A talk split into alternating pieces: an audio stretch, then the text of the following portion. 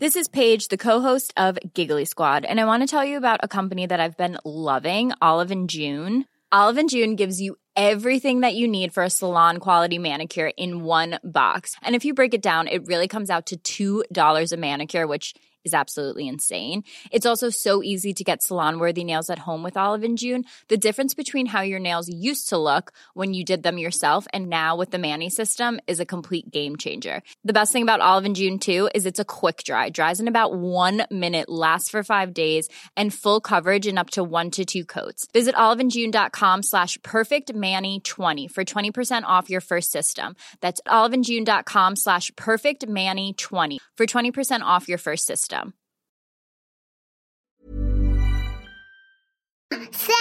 Ouvre-moi, ou le chasseur me tuera. Lapin, lapin, on.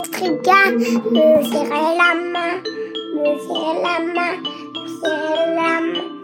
Ça, c'est mon petit garçon. Il vous a probablement fait craquer avec sa petite chanson. Moi, je suis Shane Love, maman solo, auteur du blog Mademoiselle Love, et je connais l'envers du décor. Et vous, vous écoutez Le Tourbillon, le podcast qui parle de la maternité, la vraie, loin des filtres Instagram. Dans ce 22e épisode, j'ai rencontré Cécile, maman d'une petite fille de deux ans et demi. Quand la société voudrait que le schéma idéal soit d'avoir deux enfants, Cécile, maman rebelle, souhaite avoir un enfant unique. Dans cet épisode, Cécile nous raconte l'erreur médicale qu'elle a subie lors de son accouchement, son désir d'avoir un seul enfant et sa volonté de penser à soi avant tout. Bonne écoute Bonjour Cécile, merci beaucoup de me recevoir chez toi euh, pour ce nouvel épisode. Bah, merci à toi d'être venue jusqu'à moi. Alors depuis combien de temps tu es en couple? Depuis combien de temps? Ça fait 15 ans. Ah oui. Ouais. Et mariée depuis 6 ans. Et vous avez, enfin, tu as quel âge? J'ai 35 ans. Et alors au sein du couple, comment est venu le désir de maternité?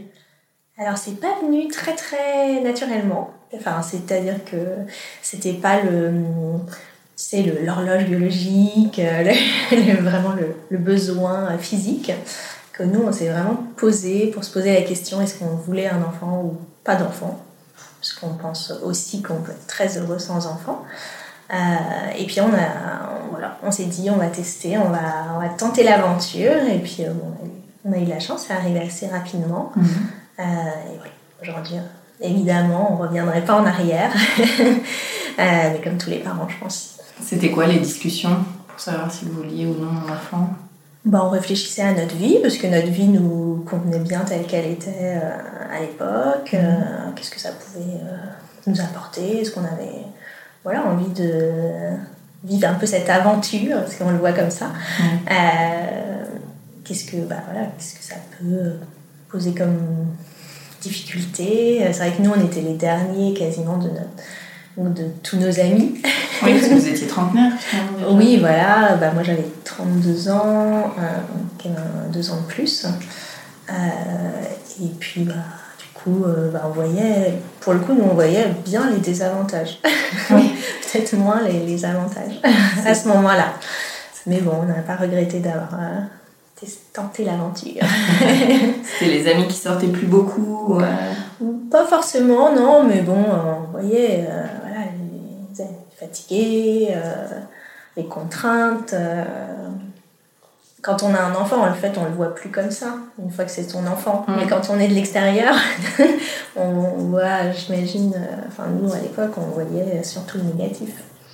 Donc, donc même si on avait conscience que c'est pas pareil quand c'est ton enfant, bah voilà, ça nous bloquait un peu. En tout cas, on n'avait pas une envie euh, physique, euh, animale, euh, du tout. Et, mais bon, mais ça nous convenait bien comme ça. Et alors, comment s'est passée ta grossesse? Alors, euh, je ne dirais pas que ça s'est mal passé, c'est-à-dire qu'il n'y a pas eu de gros problèmes physiques, même s'il y en a eu. Mais j'ai vraiment pas du tout aimé. Mhm. Alors, ni l'état, alors j'ai été alitée assez vite aussi. Au bout de combien de temps? Euh, je dirais 4-5 mois. Ah oui. Euh, Enfin, alors j'étais alitée, c'est-à-dire que en fait, j'ai juste que je pouvais plus marcher. J'avais trop mal. J'avais le dos complètement bloqué. euh, euh, vraiment, euh, au bout de même assise, quelques une heure assise, j'avais vraiment trop trop mal. Donc j'étais euh, voilà, un peu bloquée chez moi, un peu. euh, je me suis sentie vraiment euh, peu handicapée, quoi. Mhm. Puis, euh, en plus, au début, il y a eu des soucis. euh, j'ai eu des saignements pendant encore euh, les quatre premiers mois, donc il y avait toujours l'angoisse. Mhm. Donc voilà, pour moi, c'était une période très stressante. J'avais vraiment le, le sentiment là, de responsabilité.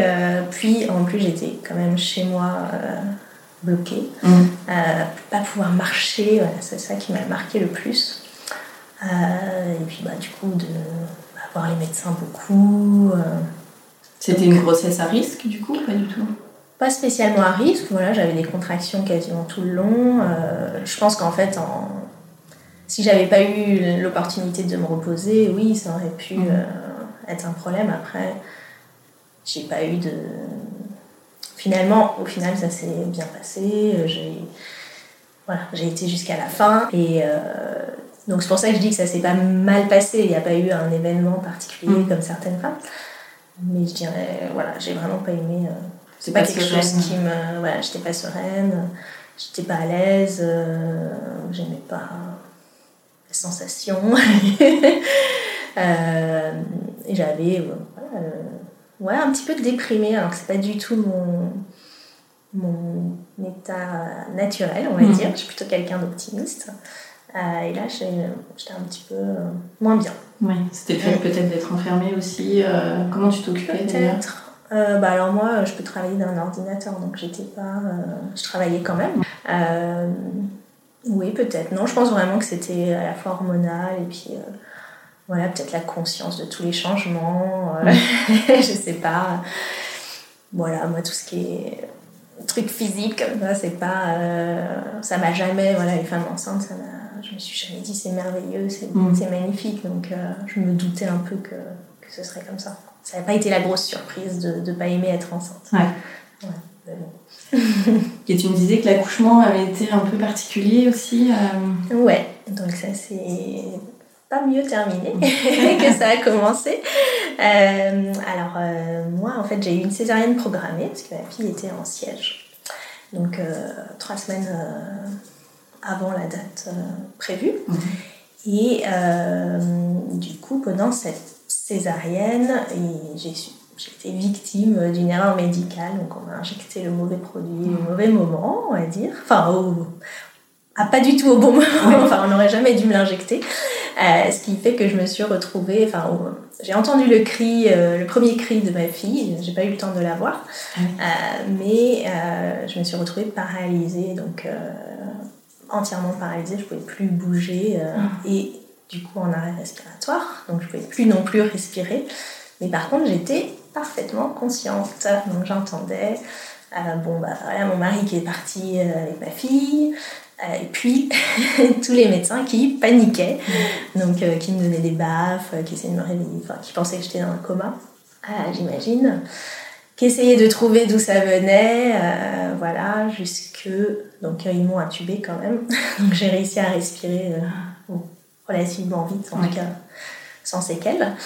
Et, euh, et puis à la fin, quand même, l'anesthésiste, un des, bah, le chef anesthésiste qui est rentré dans la salle, que j'ai entendu rentrer euh, pendant ces dix très très très très longues minutes, euh, m'a quand même parlé parce qu'il s'est dit, il a eu le doute si j'étais consciente ou pas. Mm. Donc il- pour eux, j'étais pas consciente, mais je vais, quand même lui parler.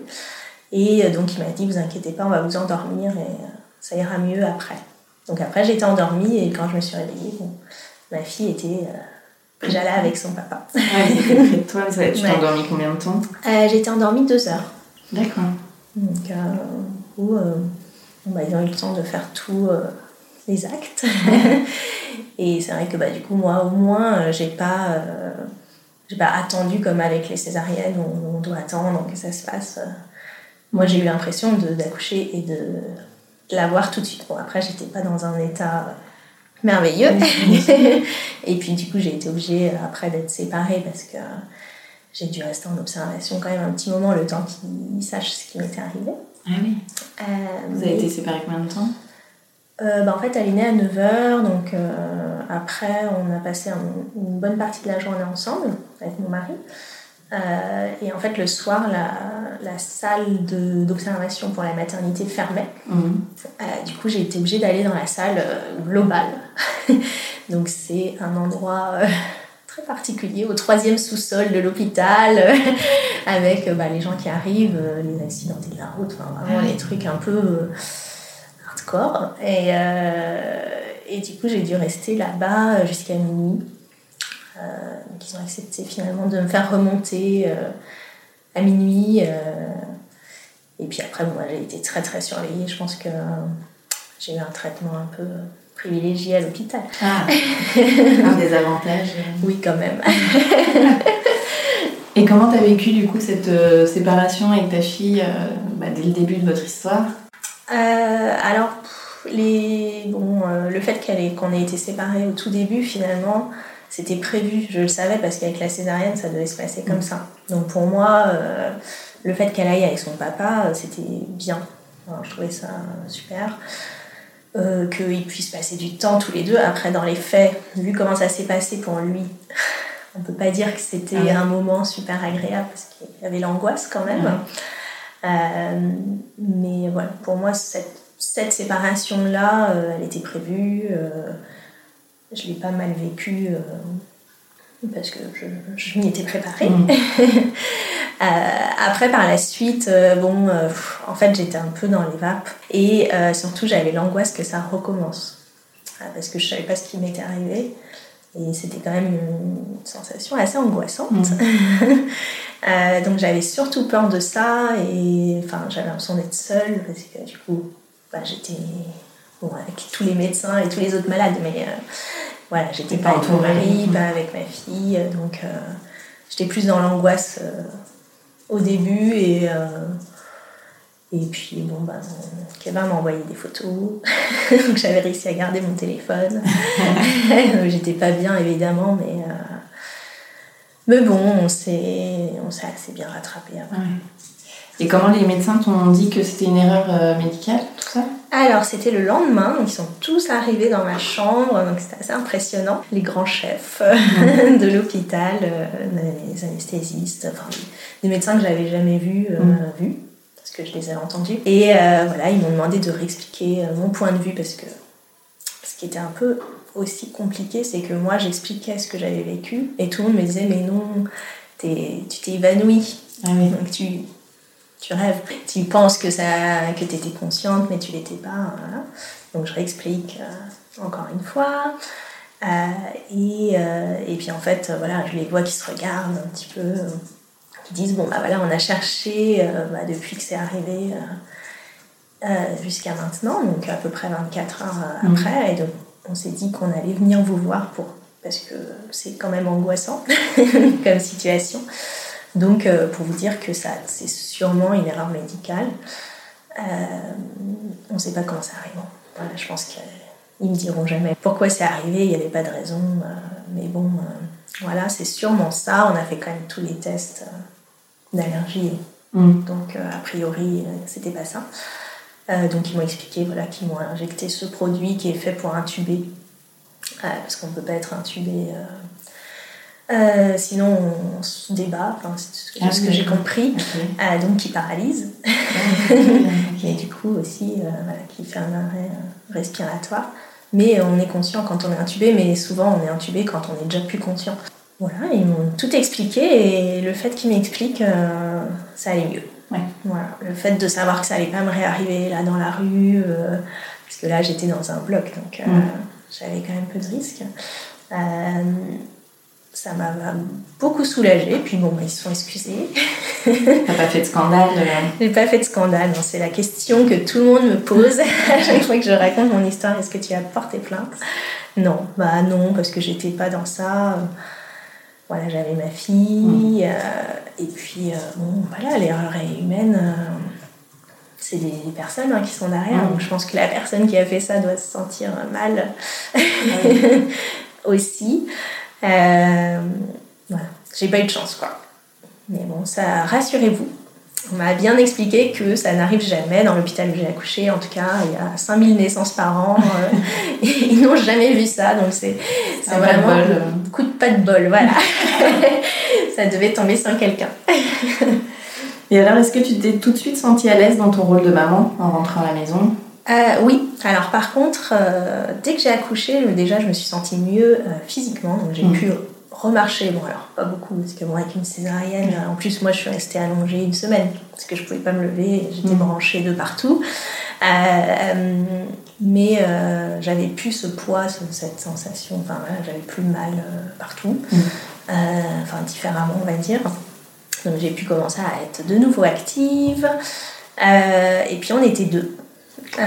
Et ça, ça a tout changé, je pense. J'étais assez à l'aise. Euh, on, a, on a une fille qui est assez calme aussi, Mhm. donc euh, je pense que des fois je me dis, elle a senti et elle s'est dit, je vais rester euh, tranquille. Mhm. Mais bon, c'est son tempérament. Je, je, c'est vraiment quelque chose que je sentais déjà quand j'étais enceinte. Un tempérament assez, assez calme. Euh, donc non, ça s'est bien passé. euh, les premières semaines, j'ai eu de la chance parce que mon mari a pu être là Mm. euh, le premier mois à plein temps. Donc ça, c'est top. Mm. Euh, alors même si je pouvais pas me lever beaucoup, euh, etc., euh, bon, bah, on a partagé les tâches. hein. Euh, du coup, on était même pas si fatigués, enfin, à part les- pour moi le- les suites de l'anesthésie. Ouais. Et puis voilà, petit à petit, la relation s'est nouée. et, mais en tout cas, j'étais à l'aise. Et quel âge elle a ta fille aujourd'hui? Elle va avoir 3 ans en juin. Et alors, euh, deux ans et demi plus tard, est-ce que on commence à te poser la question, euh, c'est pour quand euh, le petit deuxième? Alors je pense que les gens ne la posent pas parce que euh, on a été assez clair sur le sujet dès le début qu'on n'avait pas envie d'avoir un deuxième enfant Ok. avant même la naissance de notre fille. Ah. Euh, donc en tout cas dans notre entourage proche, euh, les gens ne posent pas cette question parce qu'ils savent et puis euh, pense qu'aussi ils ont l'intelligence de savoir que si on devait changer d'avis, c'est pas eux qui nous feraient changer d'avis Mhm. en tout cas. Euh, après, des gens qu'on connaît moins euh, peuvent en effet la poser, mais bon, avant deux ans et demi, hein, je pense que Oui. dès qu'on a un enfant qui a un an, euh, les gens posent la question. Mais voilà, nous, notre décision, c'est qu'on on aimerait rester voilà, comme ça tous les trois, petite famille à trois. Et qu'est-ce que tu réponds aux gens euh, quand ils te disent ça, d'ailleurs? Euh, bah, je réponds que non. Il n'y aura pas de petit frère ou petite sœur parce qu'on n'en a pas envie. Euh, si j'ai envie d'épiloguer, je peux expliquer, mais euh, en fait, je trouve que l'explication principale, c'est ça c'est juste que on n'en a pas envie, on n'en ressent pas le besoin, Mm. euh, on est heureux comme ça. Euh, donc, euh, pourquoi changer? Et tu disais que vous en parliez déjà avant de, de devenir parent. Mhm. Donc vous disiez quoi en fait?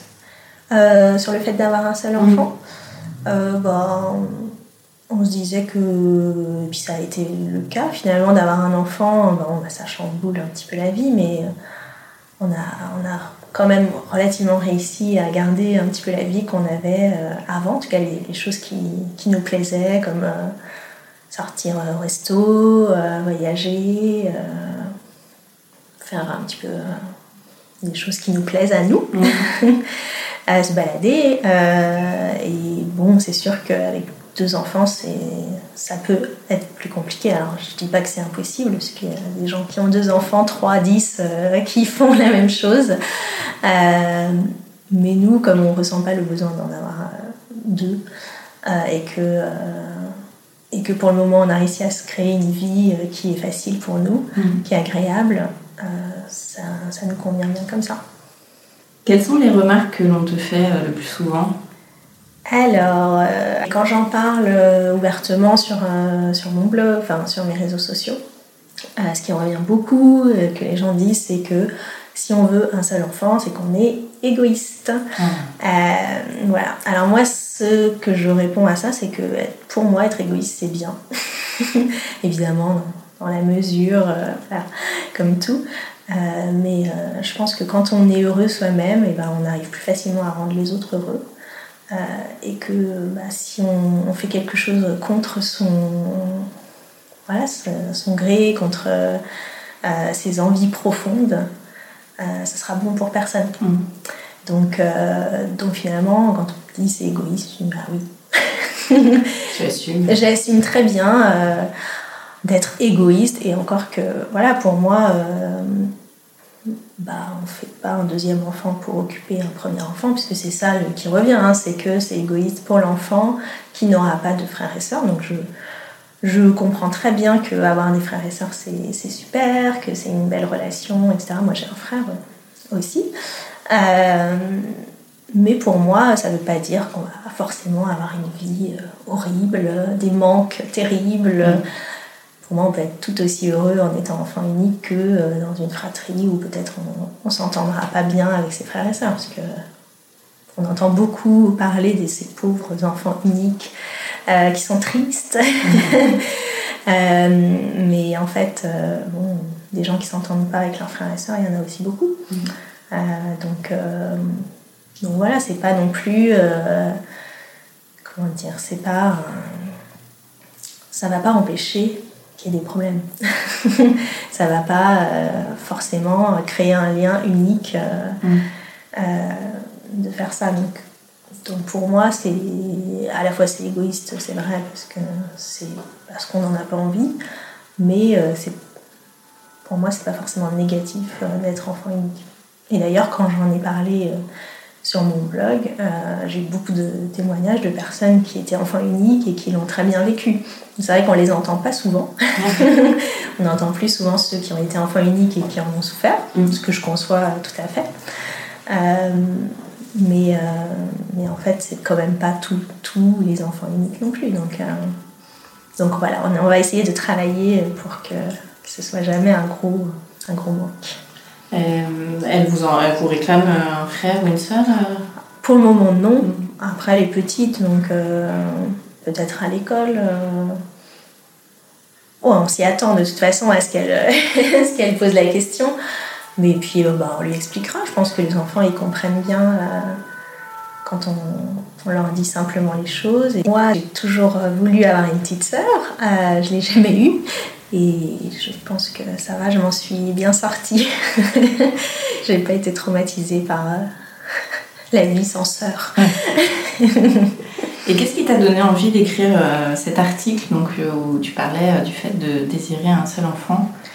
Alors, ce qui m'a donné envie, c'est qu'à chaque fois que. alors, on me pose souvent la question, notamment sur Instagram. Alors, donc voilà, la question, quand quelqu'un me la pose, c'est souvent des gens que je connais pas sur Instagram. Euh, si on veut avoir un deuxième enfant, euh, parce que je pense, voilà, quand ça fait trois ans, euh, mm. c'est une question qui se pose. Et bah, moi, j'ai toujours répondu ouvertement que non, c'était, c'était pas une envie qu'on avait. et à chaque fois que j'en parle, je reçois plein de, de, messages de femmes qui ont la même envie et qui soit osent pas le dire, soit quand elles le disent se font insulter, mais bon, voilà, traiter d'égoïste. Mm.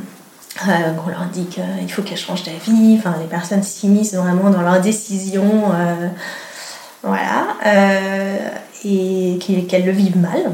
Mm. Donc c'est vrai que moi je le vis pas mal parce que même si on me fait une remarque, bah, je m'en fiche un peu parce que mm. moi je sais ce, que, ce qui est bien pour moi. mais certaines femmes le vivent mal donc je me suis dit que le fait de le dire bah, ouvertement, bah, ça, ça permet peut-être à ces femmes euh, de se dire bah voilà, je suis pas seule. Euh, mm. Ça veut pas dire, ça fait pas de moi une mauvaise personne. Euh, et puis bah, la preuve, ça a résonné beaucoup de personnes. Oui, tu eu pas mal de commentaires. Ouais, j'ai eu beaucoup de commentaires, beaucoup de retours, des partages. Donc, voilà, ça a résonné. Bah, soit c'était bon bah on a pris la même décision, on est très heureux comme ça. soit c'était bah nous on n'a pas pris cette décision mais bon, chacun fait ce qu'il veut, et puis je, conçois aussi que ce soit un choix. Euh, et euh, oui, des gens qui disaient aussi, ah bah quand on en a deux, tout le monde nous demande si on veut en avoir trois. enfin bon, les gens s'immiscent un petit peu dans les mm. décisions. Euh, mais bon, j'ai eu des retours vraiment positifs. éventuellement, peut-être un, retour un peu plus maladroit, mais c'est plus de la maladresse, je pense voilà, peut-être qu'essayer un peu de dire, mais il faut quand même bien réfléchir. Euh, comme si, euh, on réfléchissait pas soi-même à ces décisions-là. euh, alors de dire c'est quand même, quand même beaucoup mieux d'avoir des frères et sœurs. Euh, mais bon, vraiment que des, des retours positifs. Euh, et puis euh, beaucoup de femmes qui, voilà, qui ont pris ce choix, qui ont fait ce choix, qui en sont heureuses. Et, il y a même une, une maman qui t'a dit qui, qu'avec son, son mari, ils étaient passés par la case vasectomie. Oui, ouais, ouais, ouais, ouais. C'est vrai, c'est la seule qui me l'a dit, mais euh, ouais. Et bah du coup là, le choix est, est définitif. Vous l'envisagez pas euh... Bon, c'est vrai qu'on n'en a jamais parlé. Euh, ça pourrait être un choix, c'est vrai. Euh, quelque chose qu'on pourrait envisager, oui. Mm. Et c'est donc une chance que ton mari et toi soyez raccord euh, sur ce désir d'avoir un seul enfant? C'est vrai. Je pense que c'est beaucoup plus compliqué quand il n'y a que l'un des deux du couple qui a envie. Après, si ça n'avait pas été le cas, j'imagine qu'on aurait trouvé un compromis. Mm. Parce que, voilà, je ne dis pas du tout que d'avoir deux enfants, c'est horrible. Donc, euh, peut-être qu'on aurait pris cette décision-là, mais comme là, on est tous les deux d'accord, mm. tant mieux. Et qu'est-ce qui est important euh, dans, dans ce désir euh, d'enfant unique Tu parlais de garder un peu ta liberté, enfin, en tout cas, ta vie aussi d'avant. Mm-hmm. Euh, oui, je pense que c'est beaucoup ça. C'est le fait que bah, notre vie n'a pas été tellement secouée par l'arrivée d'un enfant. Mhm. Euh, évidemment, hein, il y a des choses qui changent, il y a des, des, priorités de vie peut-être qui, qui, qui, changent un petit peu. Euh, mais voilà, on a, on a gardé un rythme qui nous convient bien.